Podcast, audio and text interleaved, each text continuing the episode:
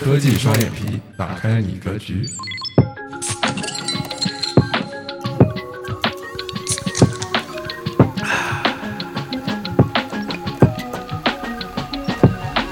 有有有，大家好，我是开发者 Kelly，我是设计师 Rider。OK，嗯，今天我们来稍微聊一下 Apple 的一些东西。可以，对，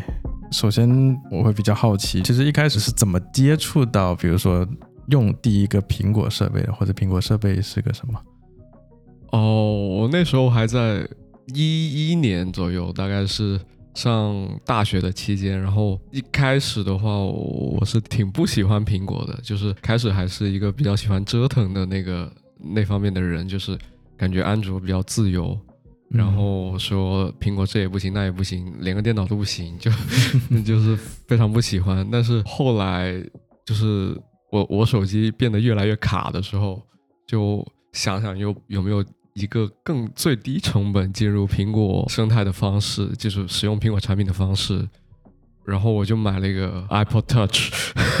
对，然后当当年还有一个非常有历史的名字叫苹果皮。如果你买了这个 Apple Touch，就可以完美复刻 iPhone 四的所有功能。但是 实际上它可能估计是那个内内存太小了，这这个 RAM 太小了，所以导致它会非常非常的卡。我们那时候玩越狱，然后用苹果的那个那个设计和体验，就是一下子就就把我震撼到了。对。在在相对于之前安卓的那个设计上面来说，它是在美学或者它的那种就是最底层的东西上是比比安卓要好很多的。对，嗯。然后 Kelly，你是什么时候接触到苹果的？我的话，可能就是在初中还是高中那个时候，我记得可能是初中，就是初三左右吧。那个时候我在用 iPhone 四 S。好像是，嗯，对，然后那个时候就是我记得我是好像是第一台诺基亚手机，然后不知道怎么了就坏了，呃，那个时候我记得这个呃手机系统还叫什么塞班，对不对？对对对对对对对，都非常 S 六零，非常久远的这个东西，对，然后呃那个时候就想着那不如换的话，当时也挺挺多人买的，而且当时好像也是 iPhone 四的那个时候。呃，炒的也挺热的嘛，然后乔布斯做的那一系列的呃风光伟绩，就是非常非常的在振奋人心，就是看到这种市面上不太一样的手机，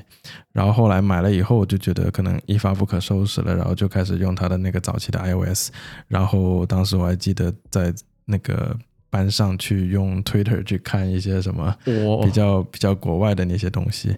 然后就。就当时还甚至用了这个 iPhone 以后，突然间就得到了。当时我也不是追星，但是就是有一个很喜欢的一个女歌手。当时我记得就是在那里，呃，我艾特了一下他，就是回复，就是说，呃，我是你的中国的头号粉丝什么的。然后他还帮我转推了。那当时就是拿到这个 iPhone 4S 不久，然后就感觉这个手机的确挺有魅力，能够给我带来到这种。呃，跟明星互动的那种感觉，哇，那个距离也太近了吧！就是直接回复你，我感觉那个是 很嗨的一个点，能到达。对对对，我我清楚的记得那个女明星是 Christina Grimmie，然后当时我还记得我是比较喜欢她的那个做的一些视频，比较搞笑啊什么的，还帮他们去做了那种像什么中文字幕之类的东西。哇，对，然后当时也是。挺感激的，这个就觉得也也不是说因为苹果，然后所以得到了一个这个大明星的回复还是怎么样，但是我觉得就是当时整体感受下来也是挺神奇的，能够在那种时候就是对得到一个非常正能量的回报，然后到后面的话就感觉开始逐渐的，因为一开始都是对苹果没有什么了解嘛，而且那个时候我用 iOS，我也不是个技术出身什么的，对我也不会去想到这个东西，呃。它设计的跟那个安卓塞班那些什么有很大的区别，我就只是这么用上了。然后当时越狱，我记得也稍微的去整整了一下，我还记得那个 CD 啊什么的，把我手机差点要搞崩了，然后还得要去换一部手机还是怎么样的。就是当时非也是比较喜欢折腾一下。我觉得就是在苹果这种很早期的时候，嗯，我们会经历过很多折腾的事情，就是在越狱这件事情上面。对，然后手机也是。经历过很多的那种磨磨练还是怎么样的，然后直到现在，我感觉每一次苹果出的那些东西，其实呃多多少少都会跟之前有一些越狱版本的一些功能会相匹配，怎么样的？对，对，也是非常非常神奇。最搞笑的是，之前它甚至连不能切换输入法，就是这这个也会成为我我想要去越狱的一个理由，超搞笑。当时是中英文不能切换吗？还是什么？就只能用它自带的呀。如果要哦装一个什么搜狗或者之类的那种，就一定要越狱。哦，对，对，那个时候没有第三方的一个 App Store 上架的允许，对对对对对对对对对，就哇，然后很很疯狂，以前玩那个越狱，还有一些什么图标可以随意摆放，以前也不可以，然后你越狱之后就可以，然后比如 现在也不可以。对现在也不可以，比如说你切换那个动画，可以切换一些很花里胡哨的什么 flip 啊，然后这种百叶窗啊之类的，那种三 D 的那种对对对对对 cube 啊之类的，对。但那些东西好像现在在 iMovie 里面什么的都有，是不是？都有，但是它实际上它现在也没有，但是好像的确是它的，它在设计上面这个坚持有一些是，的确是有点像历久弥新的这个状态，就是嗯，大家都接受了，其实这么多花里胡哨都是没没卵用的，其实是，对，说到这个，好像的确苹果这么多年的 iOS，你去切换页面，好像就只是一个，就是有个小小小的这个 Spring 的一个动画，好像对对对。对，甚至我也不知道他有没有做那种摩擦系数还是什么，可能就是一个比较线性或者 is in out 的那种感觉。对对对对就真的非常非常神奇。当时越狱的那些功能，就感觉也不能说是哦，那苹果这么这么 close，这么就是不对外开放，那我们为什么不用安卓之类的那些其他的东西，对吧？嗯，就可能最大还是看好的是苹果的它那一套生态以及它这个做产品的那些稳定性的那些整体的效果给我们感受到。对，的确是它的做工还有稳定性是，的确是用户沉淀的最基本盘。的确是我也是因为这样才一成为了果粉。对，对因为它真的很足够稳定，然后你用很久，就是到只要你不越狱，你用 iPhone 五或者 iPhone 五 S 可以用很长很长时间。我那时候就用这两款手机用了很长很长时间，大概就是到最后它电池烂到就是开机一小时直接掉没。然后后来才才发现哦，可能要换一台手机了。然后嗯我换了一台手机的时候，已经是可以换全面屏手机了，就是到了这么后期的一个时时间，好像是对对，就哇，它的稳定性还有兼容性，就是向后兼容的那个也是非常棒。对，是，所以还有另一方面就是它的这个硬件和软件的一个很完美的结合。然后每一年它出这些 iOS 的这个 WWDC，对吧？就是全世界的一个焦点。然后每一次我感觉我装上了这个新系统，嗯，嗯就是一个新手机。是是是是是是，对，虽然这个手机它的硬件都是都是假的，就可能好像你是呃外面用个宝马的那种外形，但是你里面内饰什么的引擎可能还是旧的那种桑塔纳还是什么样的东西，对吧？对，就其实也是这是苹果比较我觉得比较性感的一些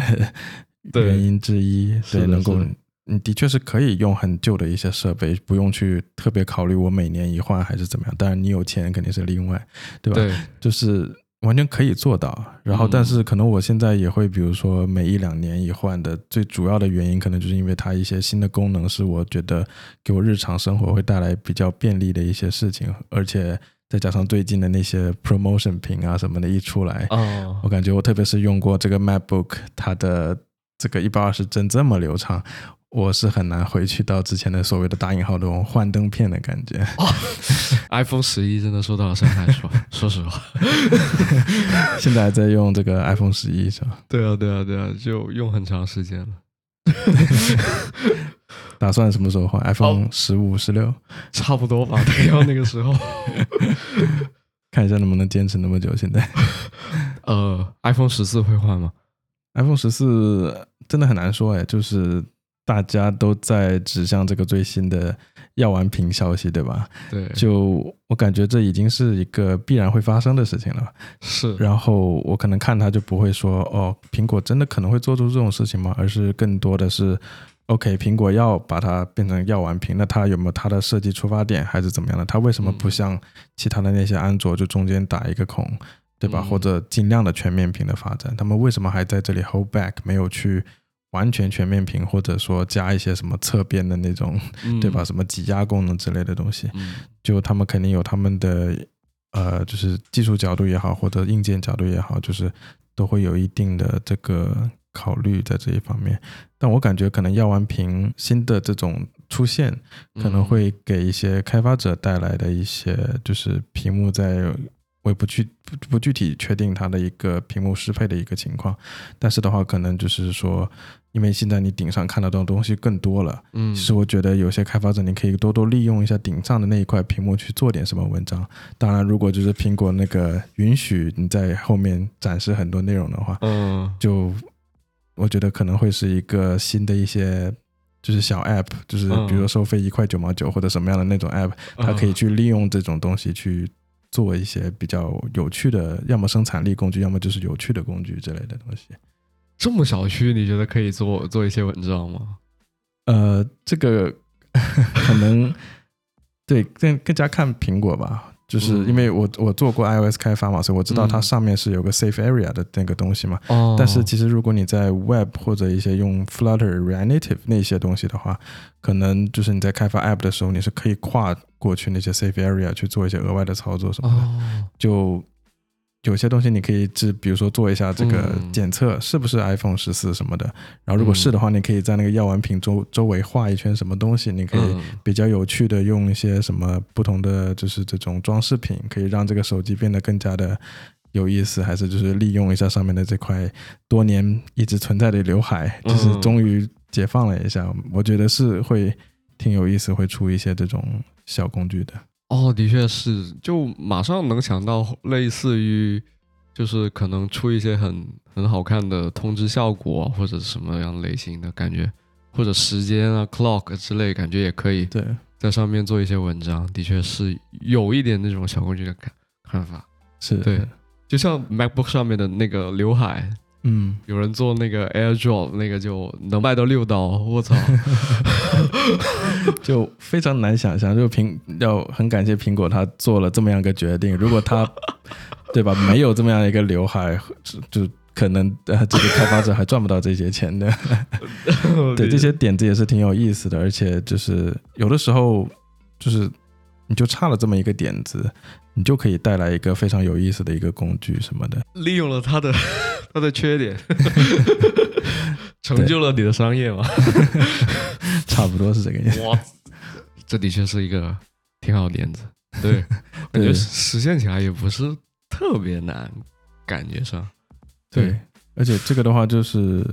而且你要针对的用户是只用这个叫什么，就是有刘海屏的一些用户。你要知道，嗯这个在世界上占有率肯定不是非常多的嘛。对，对，不管怎么说，我还是比较欣赏就是这款全新的这个 MacBook Pro 的嘛。对，嗯就是它这个这个屏幕，不管怎么看，就虽然平常有的时候它会有个大大的刘海在上面，但是其实习惯真的就是。我感觉现在完全不会再注意到它的一个存在，还是怎么样？对我，我觉得他的确是有一些这样的能力，就是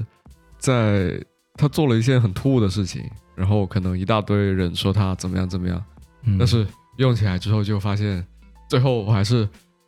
要么忽略掉了，要么发现啊、苹果做的是对的，这个就嗯，这这个就是它一个很很强大的能力。对，对，每次大家就是不管怎么样狂吐槽在那个产品发布会之后，是的，是的，但是大家最后都是怎么样，就是接受了，对吧？对对对对，比如说这个新的外观，他说它很厚很厚，但是 MacBook Air 出来就，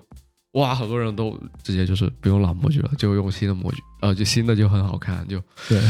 啊，想起了好久好久之前，什么 iPhone 四到 iPhone 五，然后出个 iPad，那时候很多人都说这个什么玩意儿，这这么丑啊，或者吐槽它会变成什么样子，怎么能做出这样？然后回过头来，经过时间一检验，回去看这个这个东西，就的确是推动了这个审美，还有这个产品的发展，就它的确是经住了时间的考验，然后的确苹果也会就出了产品，它自己独特的路线式的。就口碑积累，还有它越来越多的经典产品的出现，都是都是这样子的，对对对，真的是挺神奇的。好，那今天就差不多这样。好好